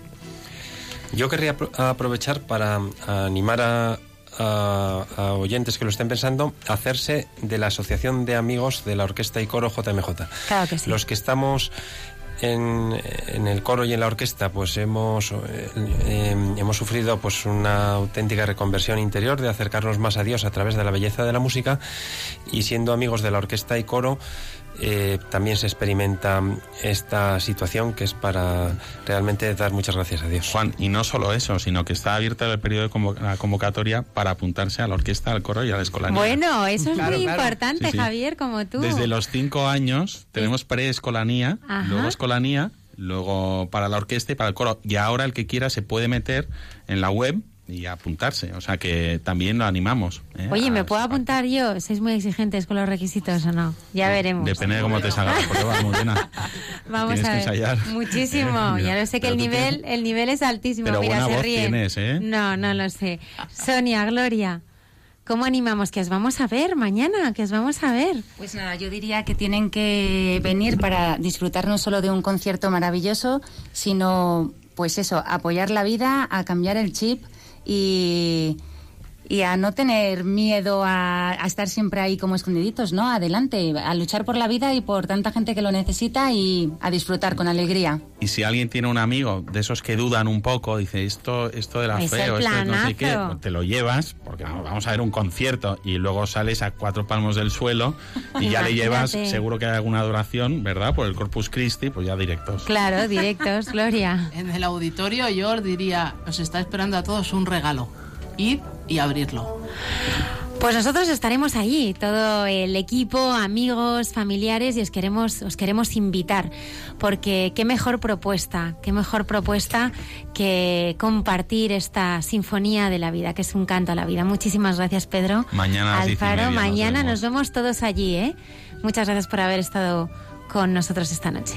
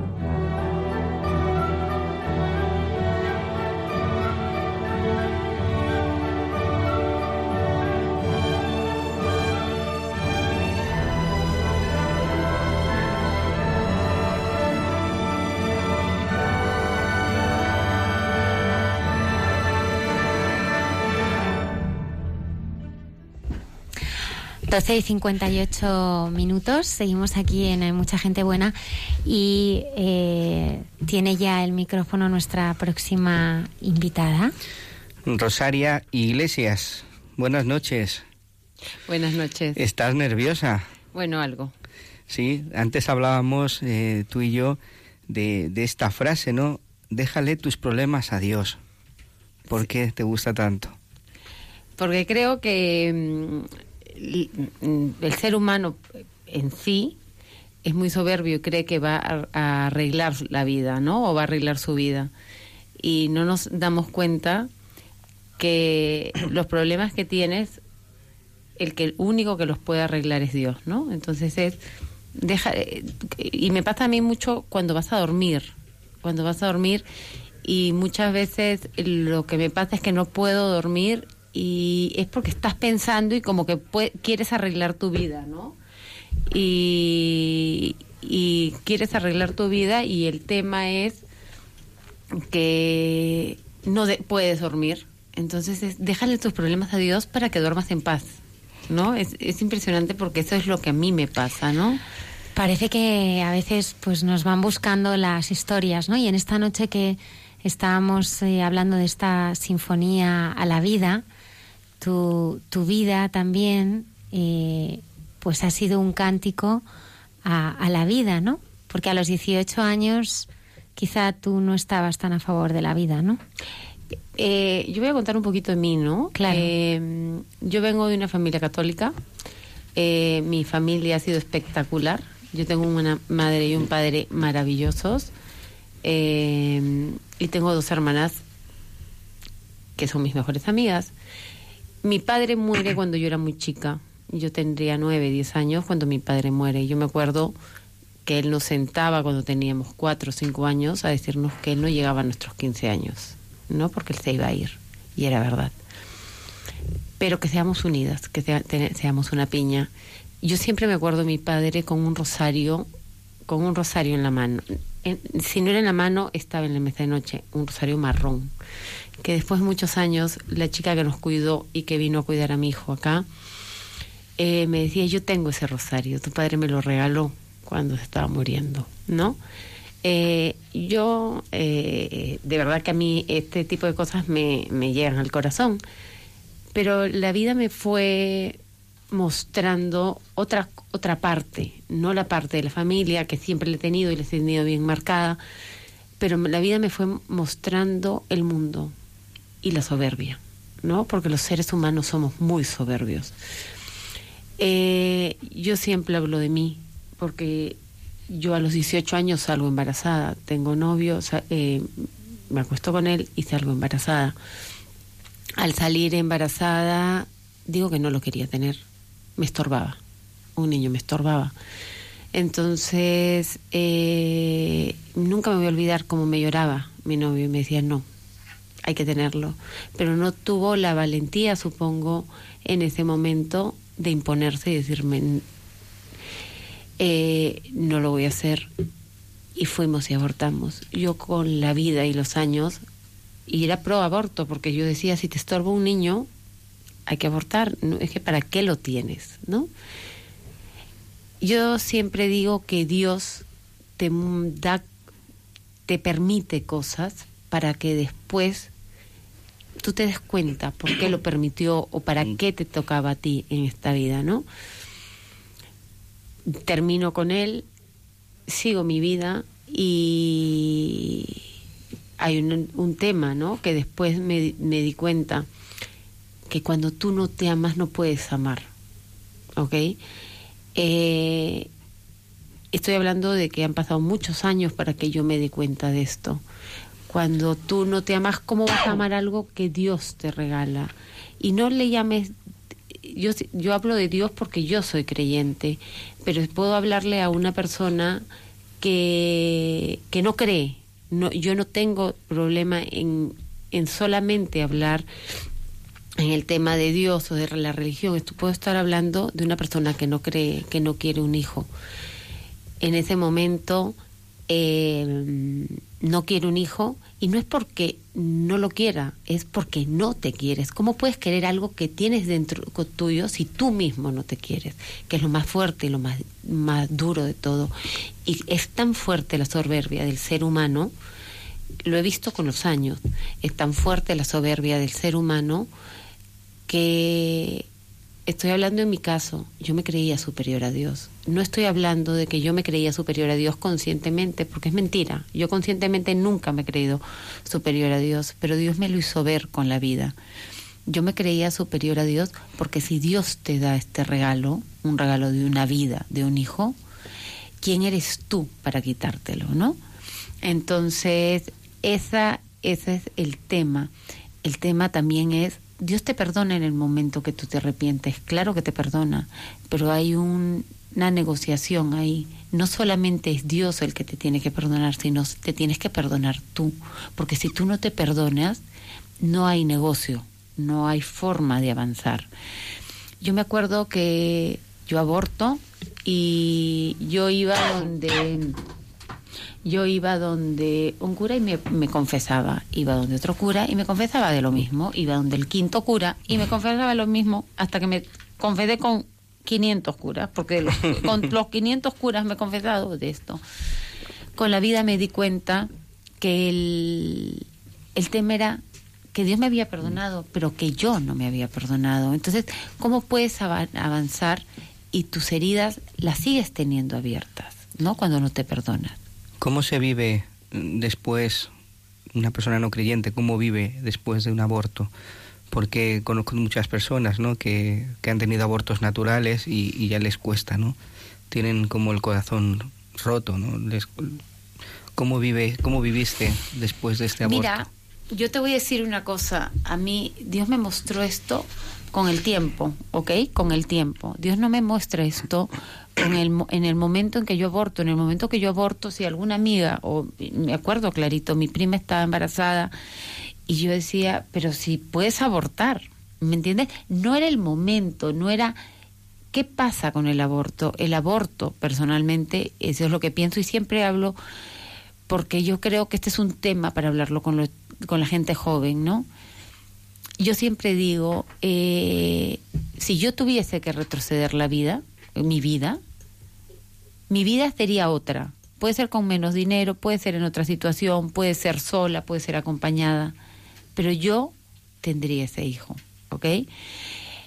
¿Qué pasa con esto? Cuando tú abortas y no te quieres, porque cuando tú abortas no te quieres, así no no hay otra, ¿me entiendes? Y o no te quieres o eres tan soberbio que te crees que te comes el mundo. O quieres tu propia vida. O quieres tu propia vida y tú tienes que decidir en tu vida. ¿Ok? Tú decides y tú no necesitas a Dios para hacer tu vida, pero hay un gran problema. Dios está ahí. Hay un gran problema que la vida sigue y tanto es así que en un momento a mí el ginecólogo me dice que yo no podía salir embarazada. ¿Ok? Entonces, cuando tú crees que puedes tener hijos porque Dios te ha regalado hijos y después dices no lo quiero, pero voy a tenerlo cuando yo quiera tenerlo. No es cuando, no, yo lo voy a tener. Y cuando vas al ginecólogo y te dice no, no es así de fácil, eh, tú tienes problemas. Y tú dices, ¿dónde está? ¿Dónde estoy yo? ¿Dónde está la situación? Yo no puedo contra esto. Y viene una obsesión, porque tú no lo querías, pero después lo quieres. Porque tú lo quieres a tu momento, a tu tiempo, no al tiempo de Dios. Dios te lo regala, ¿no? Entonces, es impresionante porque si estamos hablando de eso, yo vivo la vida y la sigo viviendo y sigo pensando en que el aborto es que, en ese momento para mí no pasaba nada. Entonces ya tomaba la píldora el día siguiente, no pasaba nada, seguía avanzando, pero claro, después me dicen, no, no puedes tener niños, ¿no? Yo no encuentro a Dios con el tema del aborto, yo después me doy cuenta, después me doy cuenta que mi herida era el aborto, ¿ok? Pero en mi vida no estaba el tema del aborto, era una cosa que había tapado y que había borrado de mi vida, pero eh, que había borrado en mi vida, pero con la vida me voy dando cuenta que como eres tan carente de amor, porque no tienes amor para ti, no tienes amor para dar, comienzas a mendigar amor. ¿Ok? No sabes dar amor y no sabes recibir amor o del sano, no, no hay amor sano. Entonces, puedes estar, eh, mendigas amor, una relación, otra relación, una cuarta relación, y las relaciones no son sanas. Eh, estoy hablando de mi caso, yo no sé los otros casos, ¿no? Pero a mí Dios me muestra todo esto porque cuando a mí me dicen que yo no podía tener hijos, yo abría la Biblia, ¿ok? Y me salía Eclesiastes, no me acuerdo qué, porque ahorita no me acuerdo, y me decía... Capítulo 3, del 1 al 9. Entonces todo tiene su momento, un momento para eh, morir, un momento para vivir, un momento para callar, un momento para hablar. Yo no entendía en ese momento todo lo que Dios me estaba hablando. Estoy hablando de que yo tengo un hijo después de muchísimos años, ¿ok? Eh, y no entendía. Y yo decía, ¿qué quiere decirme? Y, me, y siempre me salía en la Biblia esto, con la vida. Eh, en un retiro me doy cuenta que Dios me quería que yo comience a hablar. Yo callé por muchos años. Estoy hablando de que puedo haber callado 40, 20 años, ¿no? 20 años estos temas. Y para mí era normal y ahí me di cuenta que cuando tú crees que eres dueño de tu propia vida, no eres dueño de nada, pero de nada. Entonces, em, yo tengo un hijo, claro que Dios me regaló un hijo, me regaló un hijo maravilloso, pero yo lo sabía. En algún momento de mi vida, dentro de mi corazón, yo sentía que Dios me hablaba y me decía, tú vas a tener un hijo. Pero yo no entendía por qué, pero mi soberbia era, seguía siendo tan grande que yo a Dios no le pedía una familia, le pedía un hijo. Porque cómo yo le iba a poder una familia si yo era guapa, cómo le podía pedir una familia si yo daba por hecho que yo me iba a casar. ¿Ok? Yo daba por hecho que yo me iba a casar, daba por hecho, porque nunca me voy a olvidar, siempre hablo de mi amiga la gorda Gabriela. Entonces, gracias a Dios que no me está escuchando, por eso puedo hablar de ella, ¿no? mi amiga se casa y me dicen, ella se va a casar. Y si mi amiga, mi amiga se iba a casar, ¿cómo yo no me iba a casar? ¿No? Entonces seguía viendo esa soberbia, esa soberbia de que yo decido de mi vida, en mi vida va a funcionar como yo quiera que funcione. Y es mentira, la vida no funciona como tú quieres que funcione, funciona como Dios quiere que funcione, ¿no? Entonces, eh, y así fue.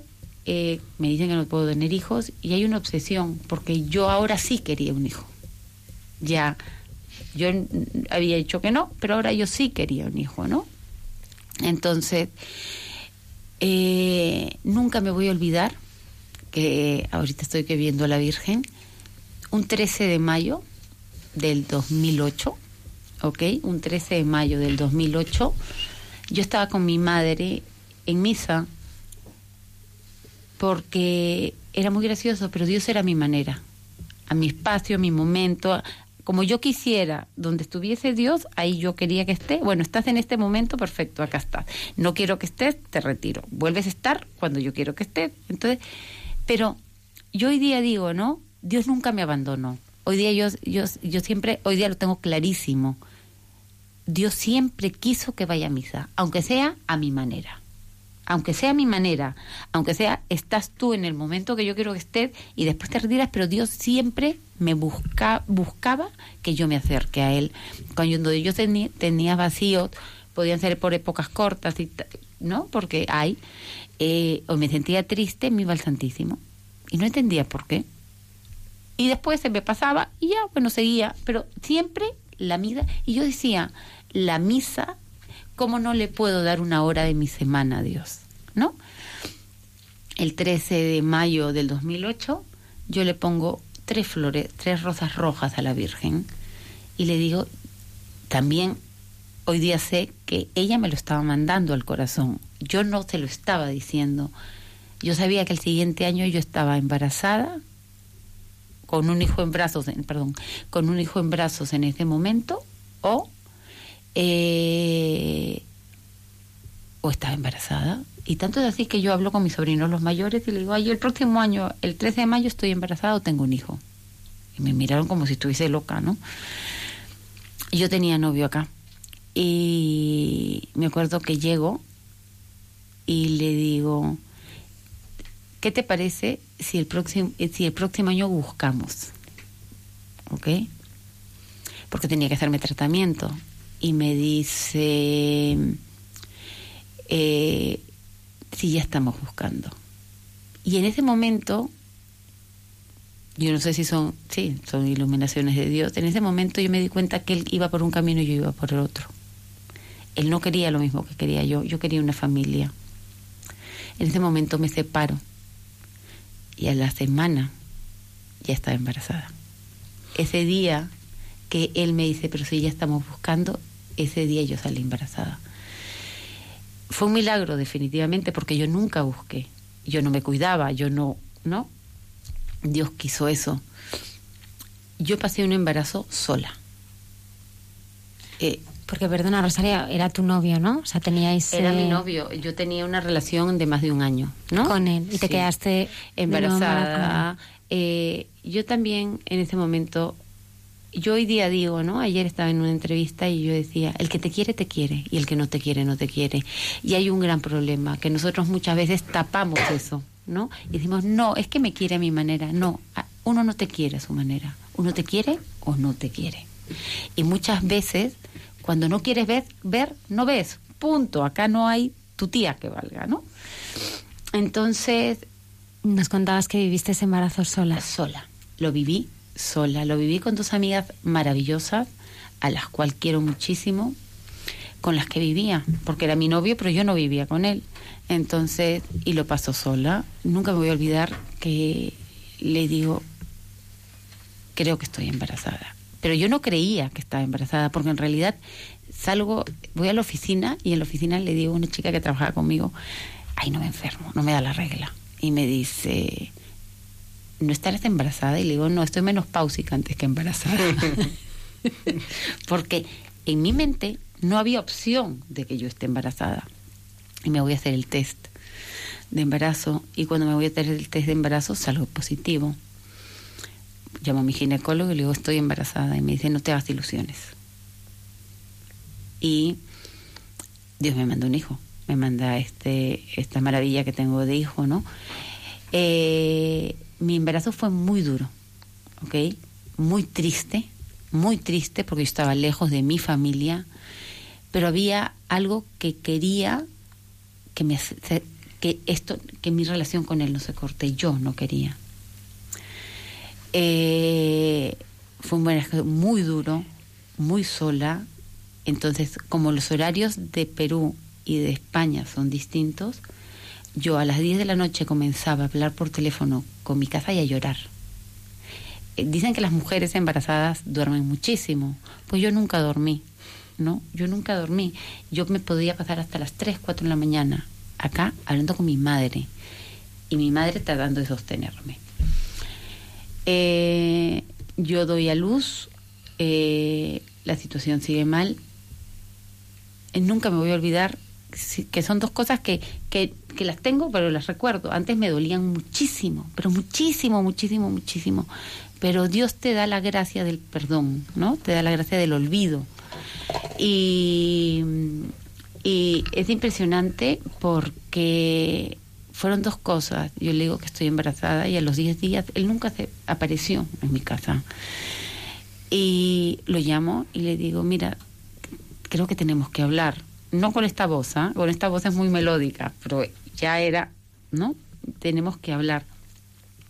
Y me dice, no puedo, hoy día no puedo porque tengo una cena.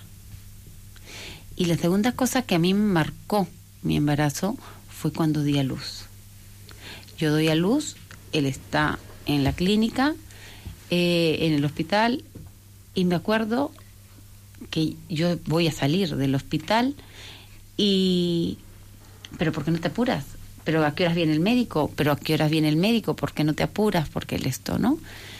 Y llega el médico firma, eh, me da la salida y, él, y en la puerta de mi casa él aparca y su hermana baja conmigo. Yo con un hijo recién nacido un 24 de, de enero. Un frío que te morías.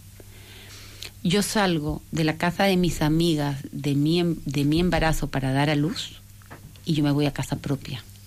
Yo con hijo en brazos dije, yo no regreso, yo vivo con mi hijo en otro lado. Y le dice, y dice, yo me parco acá, apúrate y baja. A mí me dejan en una casa gélida, ¿ok? Yo me acuerdo que le dije a la que era mi cuñada, o a la que fue mi cuñada, o no sé qué decir, le dije, por favor, ¿me puedes ayudar a prender la calefacción? Porque yo que llegaba una cajeta helada, no era calefacción central ni nada. Y me, dice, y me dice, no, no puedo. Me ha dicho que bajé rápido. ¿Ok? Y tú me, ustedes me veían a mí cubriendo a mi hijo con trapos y llorando porque decía, se me enferma este niño y eso. Pero yo sigo diciendo, cuando no te quieres, cuando no quieres a Dios, no te quieres. ¿Ok? No hay otra. Porque yo permití todo eso. Claro, entonces yo creo que, que el Señor es siempre lo que hace, ¿no? O sea, que, que aprenderse a mirar con su mirada te devuelve esa dignidad, ese quererte, ese, eh, bueno, pues esa parte, ¿no? De, de sentirte mirada por alguien que realmente te quiere, te hace mirarte a ti con ojos también bellos, ¿no? ¿Cómo, cómo es ese primer año con, con tu hijo? ¿Lo vives también en soledad? No, porque vuelvo con él después de unos meses. Vuelvo con él, pero con sus condiciones. Entonces su condición era no vivir juntos y yo acepto. Entonces, para eso a eso voy, ¿no? Que cuando que poca autoestima puedo haber tenido, poco poco puedo haberme querido, ¿no?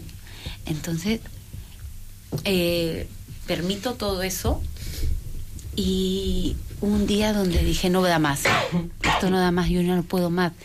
Yo vivía, vino mi, vino mi hermana de viaje y nunca me voy a olvidar, no me dijo, "Brun, ¿por qué no, por qué no caminas recta? ¿Por qué estás encorvada? No eres tú, no eres tú, no brillas, ¿no? No brillas. Y yo no entendía por qué.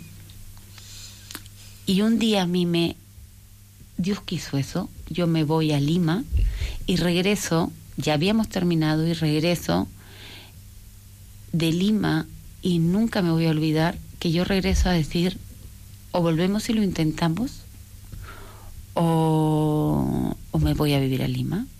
Pero Dios no quería eso. Yo dejo mis maletas en mi casa y me voy a la casa de una amiga caminando y en el camino aparece otra chica peruana y una chica que yo no conocía, la conocía de hola y, adiós, ¿no? Y esta amiga mía peruana hace que yo me quede con ellas. No me digan por qué, yo me quedé con ellas, pero me quedé. Y esta persona que no era amiga mía, ¿cómo me habrá visto? ¿Cómo tendría la cara? ¿Cómo tendría la tristeza? Porque la tristeza la sale del alma y, el- se va a los ojos, que me dijo, ¿por qué no haces un retiro? ¿Ok?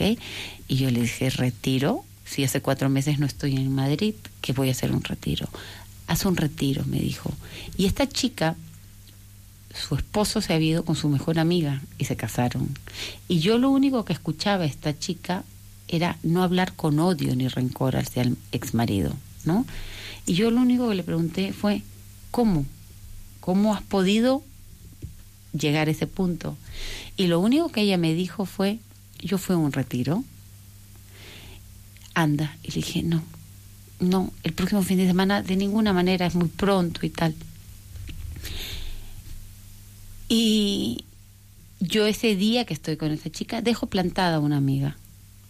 Y llamo a esta amiga y después eh, a los, yo tenía una cena en la casa de ella y no voy porque no pude ir.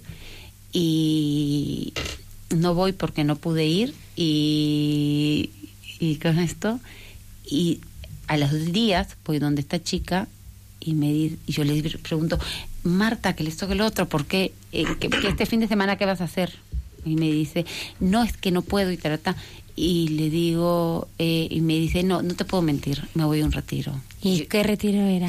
Entonces yo le, ¿Rosario? di- entonces le digo, no me digas que el de Maús. Y me dice, sí, ¿y tú cómo sabes? Porque esta peruana me había invitado a ese retiro. Entonces ella me dice a mí, si tú vas, yo voy, porque si no dejo plantada a mi hermana. ¿Ok? Y nunca me voy a olvidar que yo esperaba el pretexto cualquiera para no ir, no que tenía ganas de ir a ese retiro. Entonces le dije, voy a preguntarle al padre de mi hijo si se quiere quedar con él. Y, me y nunca me voy a olvidar que yo quería que me diga no, no, no me puedo quedar, aunque sea cinco minutos para no ir. Y ese día me decía, sí, no te preocupes, ándate al retiro, ándate al retiro, yo me quedo con el niño. Y si no puedo, se lo dejo a mi tía, y si no al gato, si no a cualquiera. Y yo decía, pero ¿estás seguro? ¿Estás seguro? Y yo me voy a ese retiro. Entonces ahí. ¿no? Una y 24 minutos de la madrugada. Antes de continuar eh, con este testimonio, que seguramente está abriendo muchísimas puertas, es momento de escuchar a Enrique Mejías. Me entrego todo a ti.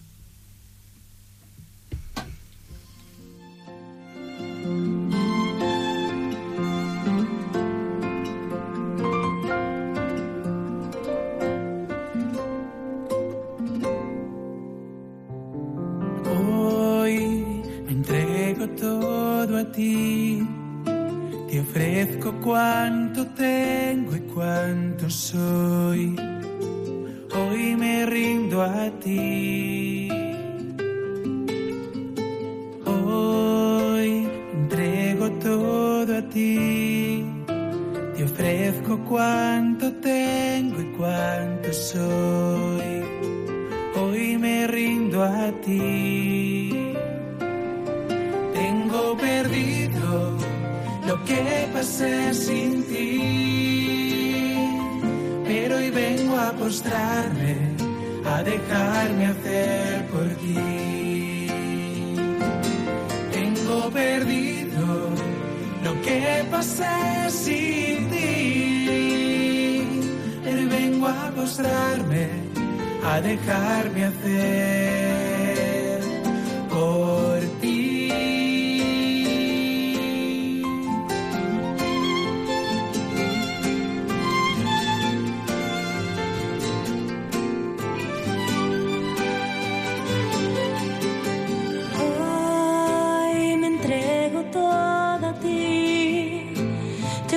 Ofrezco cuanto tengo y cuanto soy. Hoy me rindo a ti.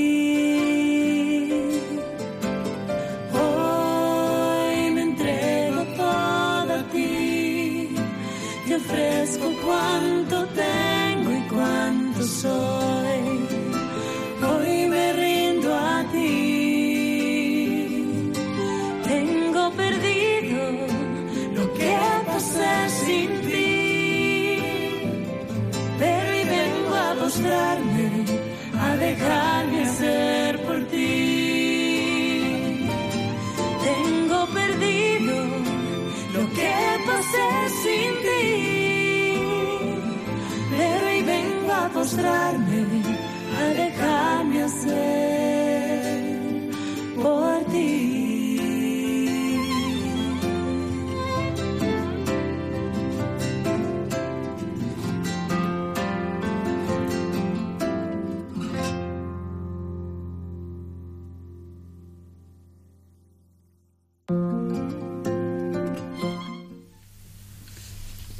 Continuamos aquí con, con Rosario.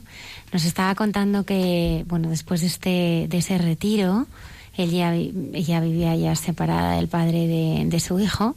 Sí que tiene un encuentro más personal con el Señor, pero todavía no era consciente de, de la herida tan profunda que le había dejado ese eh, aborto ¿no? que tuvo a los, a los 18 años. Hasta que una amiga te hace una pregunta. Claro, yo tengo una amiga que me dice un día, eh, ¿tú quieres a Dios más que a tu hijo? Y yo mm, nunca me voy a olvidar la cara. La miré y me asustó la pregunta, porque yo juraba que quería a Dios, pero no. Y le digo, no me hagas esa pregunta. No me hagas esa pregunta porque sé la respuesta. Pasa el fin de semana y vuelvo a hablar con Marta y Marta y la llamo y le digo, me he quedado con esa pregunta y, y no puedo más. Y me puse a llorar. Y me decía, tranquilízate, tranquilízate. Y me voy a misa. Y nunca me voy a olvidar que me arrodillo en misa y le digo al Señor, tú me lo prestaste, tú me has prestado este hijo. Espero irme antes de que, que Él se vaya, ¿no? Espero morirme antes que Él se muera. Pero si algún día tú te lo llevas antes que a mí, lo único que te pido es paz, aceptación y amor. Porque creo que eran las tres cosas que eran, eran importantes para mí, para mí, ¿no? Eran importantes para mí. Eh, porque ahí se lo estaba entregando a Dios. En ese momento me doy cuenta con el tiempo, porque no todo va tiene un proceso, no es en el momento que te das cuenta, ¿no? Eh, en ese momento eh, no me doy cuenta, pero después me di cuenta que ese fue el día que yo lo más preciado que tenía, que es mi hijo en la tierra, se lo doy a Dios. Pero era muy gracioso porque mi hijo es un niño demasiado inteligente, ¿ok? Y a los cuatro años me dice, mamá, yo no creo en Dios. ¡Uy, Dios mío santo! ya, dije la canción. ¿Por qué no crees en Dios? Entonces, ¿por qué, me, ¿por qué he estado pensando y yo a Dios no lo veo? Entonces, si yo no veo a Dios, ¿cómo puedo creer en Dios? No es que Jesús, es que él esto. Tuvimos cuatro días, ¿ok? Con, la misma, con el mismo cuento, ¿ah? No era un solo día, cinco minutos. Todas las noches me hablaba del mismo tema. Entonces, en un momento le dije, bueno, hijito, si no crees en Dios, no hay ningún problema, pero tú no puedes hacer la primera comunión. Ah, no, entonces creo en Dios. Dije, bueno, tengo hasta los ocho años. pero ahí me di cuenta que yo no podía, mi hijo estaba compitiendo con Dios, ¿ok? Mi hijo estaba viendo que mi relación con Dios era tan fuerte que a él lo estaba dejando de lado, o él sentía que lo estaba dejando de lado. Ahí también me doy cuenta que cuando él me dice, tú me quieres más que a Dios, ¿ok? Entonces ahí me doy cuenta que mi respuesta fue, yo en este mundo a quien quiero, a quien quiero más en este mundo es a ti, ¿ok? Porque yo no, si ya mi hijo estaba pensando que era una competencia de Dios, no podía seguir agrandando esa competencia, ¿ok? Eh, pasa el tiempo y lo único que yo me acuerdo en el, retiro de Maús, para retroceder un poco, porque sí me gustaría hablar de, de la castidad un ratito, eh, pasa el tiempo y la gente me comienza a decir, eh, yo, yo escuchaba a la gente que decía, eh, que decía, eh, sí, es que yo trato, yo trato de, de, no tener relaciones, y yo decía, esta gente es rara, ¿ok? Porque yo una cosa era, significaba que significaba que ya ya entendía lo del aborto, pero eh, pero claro, pero el tema de, de la castidad también era eh, y yo decía era gente rara y lo único que le pedí a Dios y siempre le pido a Dios es que no me mande la persona errada, ¿ok? Pero también me di cuenta que es importantísimo hablarle a los chicos de la castidad.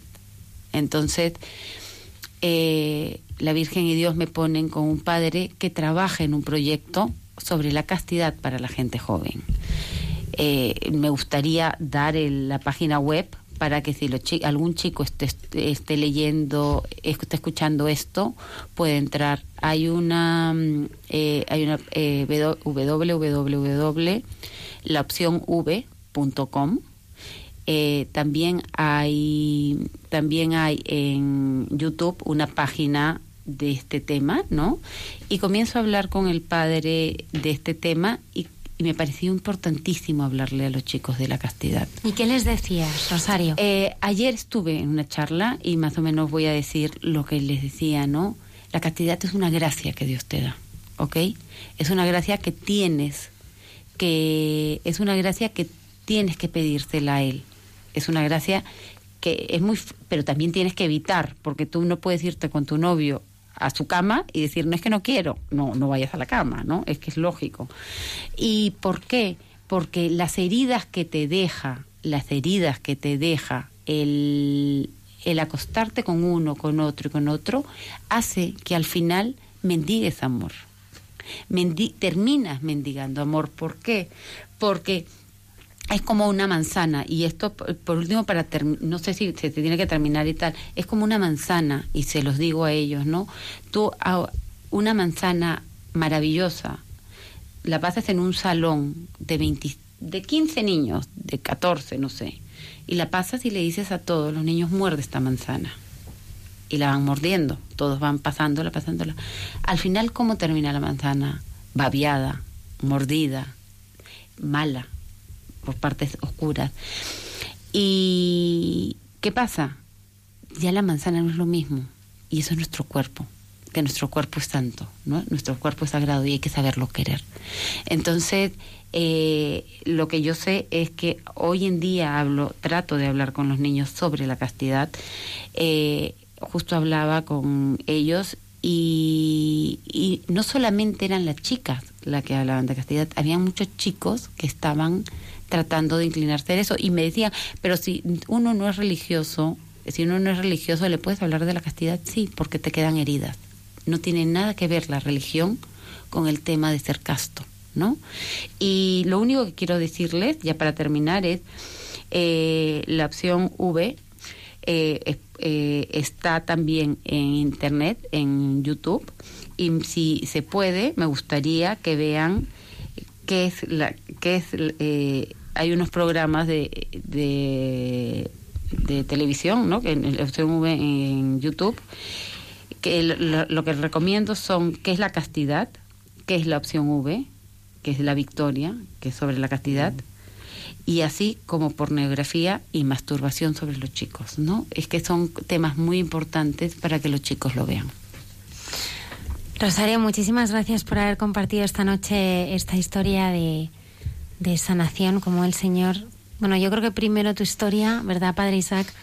eh, transmite a todos que, bueno, pues que el Señor no nos deja solos, ¿no? Y que cuando todo el mundo nos da la espalda, ese momento, ¿no? En el que tú, pues llegas de ese hospital con tu, con tu hijo en brazos, ¿no? Y, y que lo envuelves en trapos y que te caían esas lágrimas, ¿no? Pues, pues ahí estaba él, ¿no?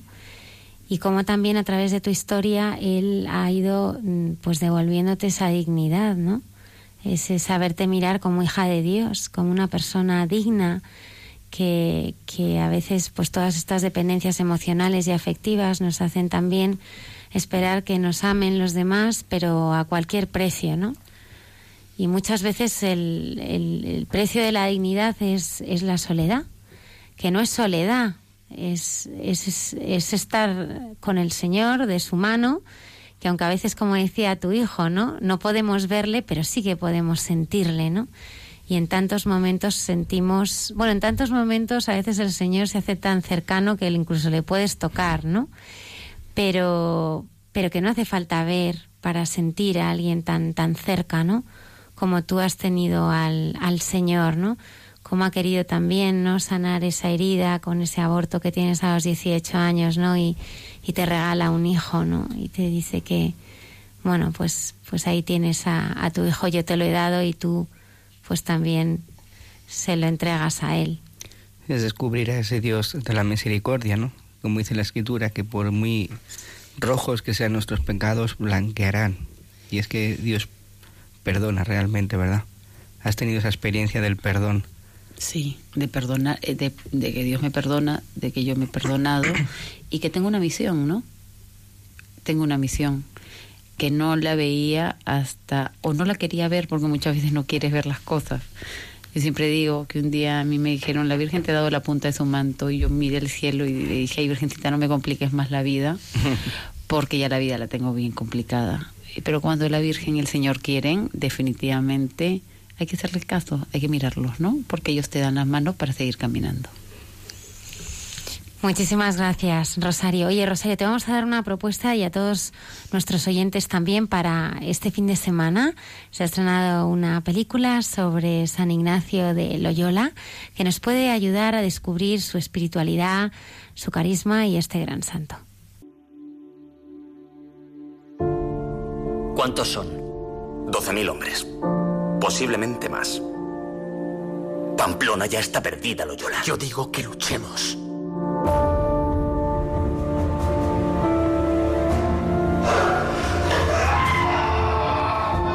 Un peregrino quiere irse a Jerusalén y además lo quiere hacer mendigando como los antiguos peregrinos. Pero es un Loyola. ¿Qué va a decir la gente? Si pudieras oír la voz de Dios, ¿lo guardarías en secreto? ¿Sabes de lo que es capaz este consejo? ¿Es que quieres morir? Ya me he enfrentado a la muerte. Y no le tengo miedo.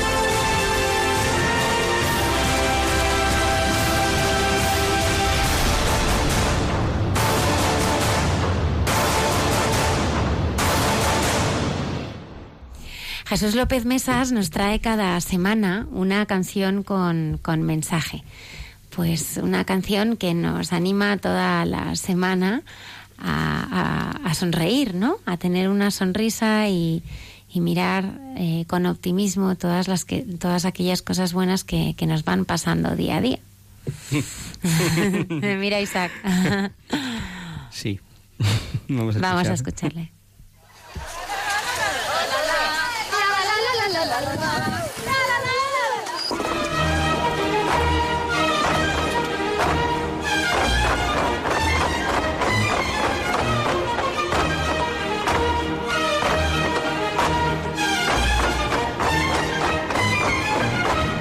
Canciones con mensaje con Jesús López Mesas.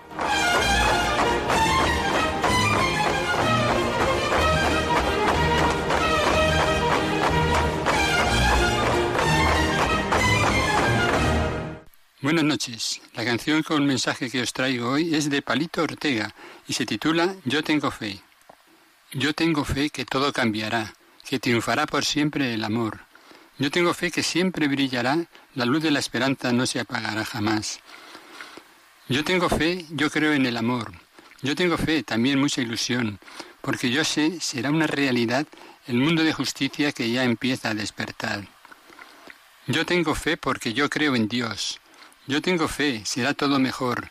Se callará el odio y el dolor. La gente nuevamente hablará de su ilusión.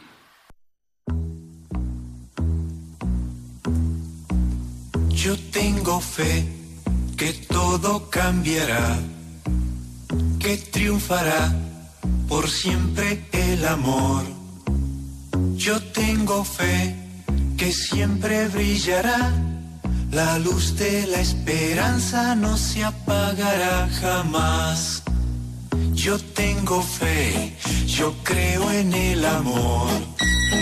Yo tengo fe, también mucha ilusión, porque yo sé, será una realidad el mundo de justicia que ya empieza a despertar. Yo tengo fe, porque yo creo en Dios.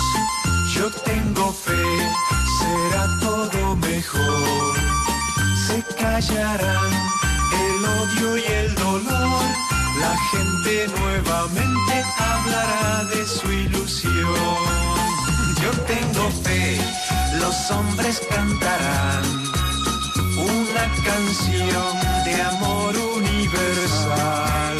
Yo tengo fe, será una realidad el mundo de justicia que ya empieza a despertar. Yo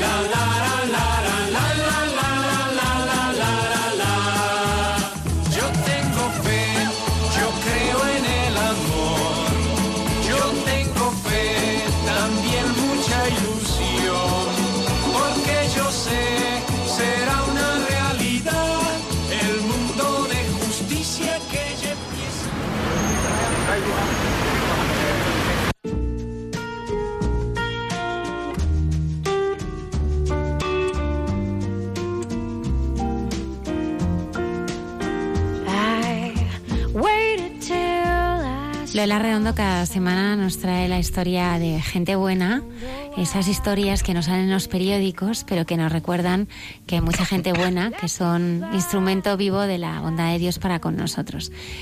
Esta vez nos traes a un peluquero. Eh, sí, Almudena, un peluquero muy bondadoso.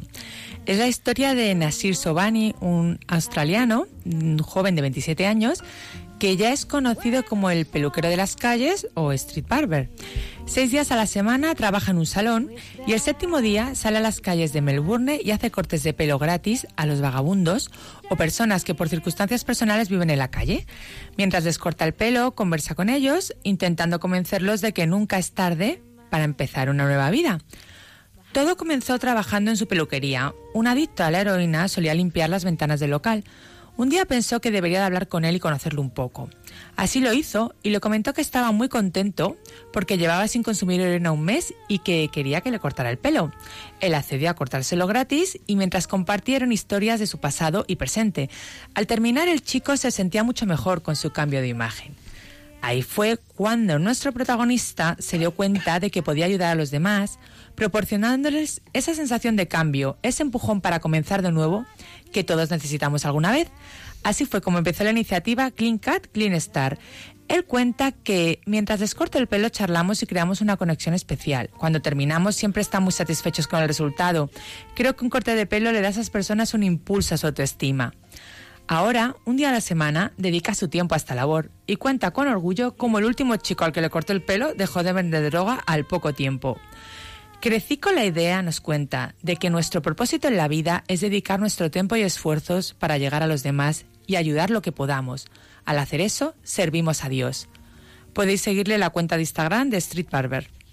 Bueno, pues fíjate, nunca hubiéramos pensado que un corte de pelo diera tanto de sí. ¿no? A veces las cosas más sencillas son las que cambian vidas. Estoy recordando en el especial que hicimos este verano eh, de la Madre Teresa de Calcuta, uno de los testimonios que tenían, que teníamos era eh, de aquella mujer, Carmen, que llegó a la casa de Caligat, en la casa donde están aquellos moribundos ya al borde de la muerte, llegó y, y le habían dejado ahí las hermanas y ella no sabía lo que hacer. Y cogió su bote de Nivea y empezó a, darles a darles cremita en las en las manitas a todas. En las manitas en los pies no y ella misma contaba no que, que todos aquellos enfermos eran tan sensibles no y estaban tan tan necesitados de muchísimo cariño. O aquella otra mujer que se llamaba Sandra que empezó de voluntaria en un hospital psiquiátrico. Y un día eh, se le ocurrió para acercarse a una enferma pintarle las uñas a la semana siguiente, cuando entró en la planta donde la planta de mujeres, donde estaban aquellas todas aquellas mujeres que muchas de ellas pues no sabían muy bien ni dónde se encontraban, encontró ella una gran fila de, mujeres que querían que les pintaran las uñas. A la semana siguiente no solamente llevó pinta uñas, llevó secador, eh, eh, maquillaje, un montón de cosas para que aquellas mujeres se sintieran queridas y pudieran verse mejor realmente eh, es verdad, ¿eh? hay mucha gente buena. Ciertamente, ciertamente. Bueno, sin quererlo, sin quererlo, eh, ha transcurrido ya el tiempo del, del, programa. Queremos dar las gracias, ¿verdad, Lola, a todos nuestros seguidores en Facebook, en Twitter, también a todos los que eh, nos apoyáis escuchando este programa y aportáis vuestras sugerencias eh, mediante el correo de electrónico que enviáis a la emisora y mucha gente buena arroba radiomaria.es. Por Rosario, quiero darte las gracias. No hemos hablado de, la Virgen, pero supongo que ese recuerdo que tenías de niña, de, tu padre, con ese rosario marrón, también eh, te ha llevado a aferrarte mucho a la oración del rosario, ¿no? Importante para, para vivir, eh, bueno, cualquier proyecto que, emprendamos en, en, la vida. Pero el, el, rosario es el arma, ¿verdad, Isaac? El arma contra las, las tentaciones del maligno. No, no, no os podéis ni imaginar todo el bien que hace rezar el rosario, porque es la oración en la cual la Virgen pues nos lleva a Jesús y Jesús con su palabra puede vencer realmente al mal, Por eso no os acostéis ningún día sin rezar ese rosario de rosas a la Virgen, porque ella es nuestra madre y nos cuida, y el rosario es lo que más le agrada, ¿verdad, Almudena? Absolutamente, ahí está, está ella. Bueno, anunciar a nuestros oyentes eh, que aunque muchos se vayan de vacaciones todavía no ha empezado, pero hay algunos Nosotros nos que aquí todavía. ¿eh? Nosotros vamos a estar todo el verano en directo con todos los oyentes del programa, trayendo más testimonios, ¿verdad? En, en directo. Eh, con la ayuda y la gracia de, de la Virgen, De que la siempre está ahí, pero que, que nosotros no cerramos por vacaciones, tampoco la emisora. eh, Radio María estará acompañando siempre a nuestros oyentes donde, donde quiera que se encuentren. ¿Cuántos, ¿Cuántas personas, Almudena, hace bien esta, esta cadena, esta emisora, ¿no? ¿Cuánta gente que está en las camas de los hospitales se les ve escuchando la cadena, venciendo pues eh, esa soledad, ¿no? La Virgen les acompaña en estos momentos de, de dificultad, de enfermedad. Rosario, muchísimas gracias por haber estado esta noche con nosotros. Gracias a ustedes. Te animamos muchísimo a esa tarea, a esa llamada de ayudar a jóvenes a vivir esa castidad. Y yo creo que tu testimonio ayuda a muchas eh, personas a seguir apostando por la vida, a sentirte perdonada, que siempre hay, hay un horizonte, solamente hay que, hay que mirarle a él. Lola Redondo, muchas gracias por habernos acompañado esta noche. A vosotros. Nos gustaría terminar este programa con el Salmo 139 y el movimiento quinto de esta Sinfonía de la Vida que interpretará mañana el coro de la eh, coro y orquesta de la JMJ aquí en el Auditorio Nacional de Madrid. Muchísimas gracias. Además, el próximo viernes 23 también Enrique Mejías estará en la solemnidad del Sagrado Corazón.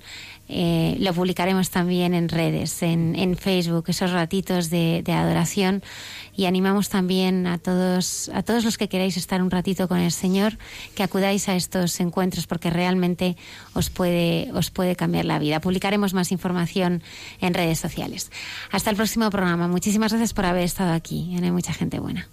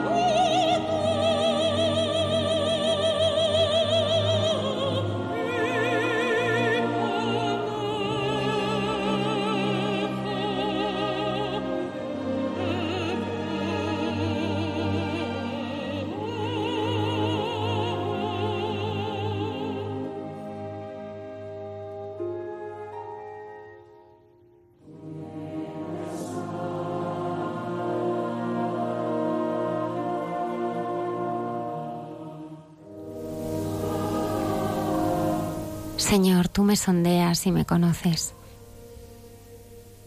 Me conoces cuando me siento o me levanto. De lejos miras mis pensamientos. Señor, tú distingues mi camino y mi descanso. Todas mis sendas te son familiares. No ha llegado la palabra a mi lengua y ya, Señor, te la sabes toda. Me estrechas detrás y delante. Me cubres con tu palma. Tanto saber me sobrepasa. Es sublime y no lo abarco. Señor, ¿a dónde iré lejos de tu aliento? ¿A dónde escaparé de tu mirada? Si escalo el cielo, allí estás tú. Si me acuesto en el abismo, allí te encuentro. Si vuelo hasta el margen de la aurora, si emigro hasta el confín del mar, allí me alcanzará tu izquierda, allí me agarrará tu derecha. Señor, tú me sondeas y me conoces. Y la, y la bendición de Dios Todopoderoso, Padre, Hijo y Espíritu Santo, descienda sobre vosotros y os acompañe siempre.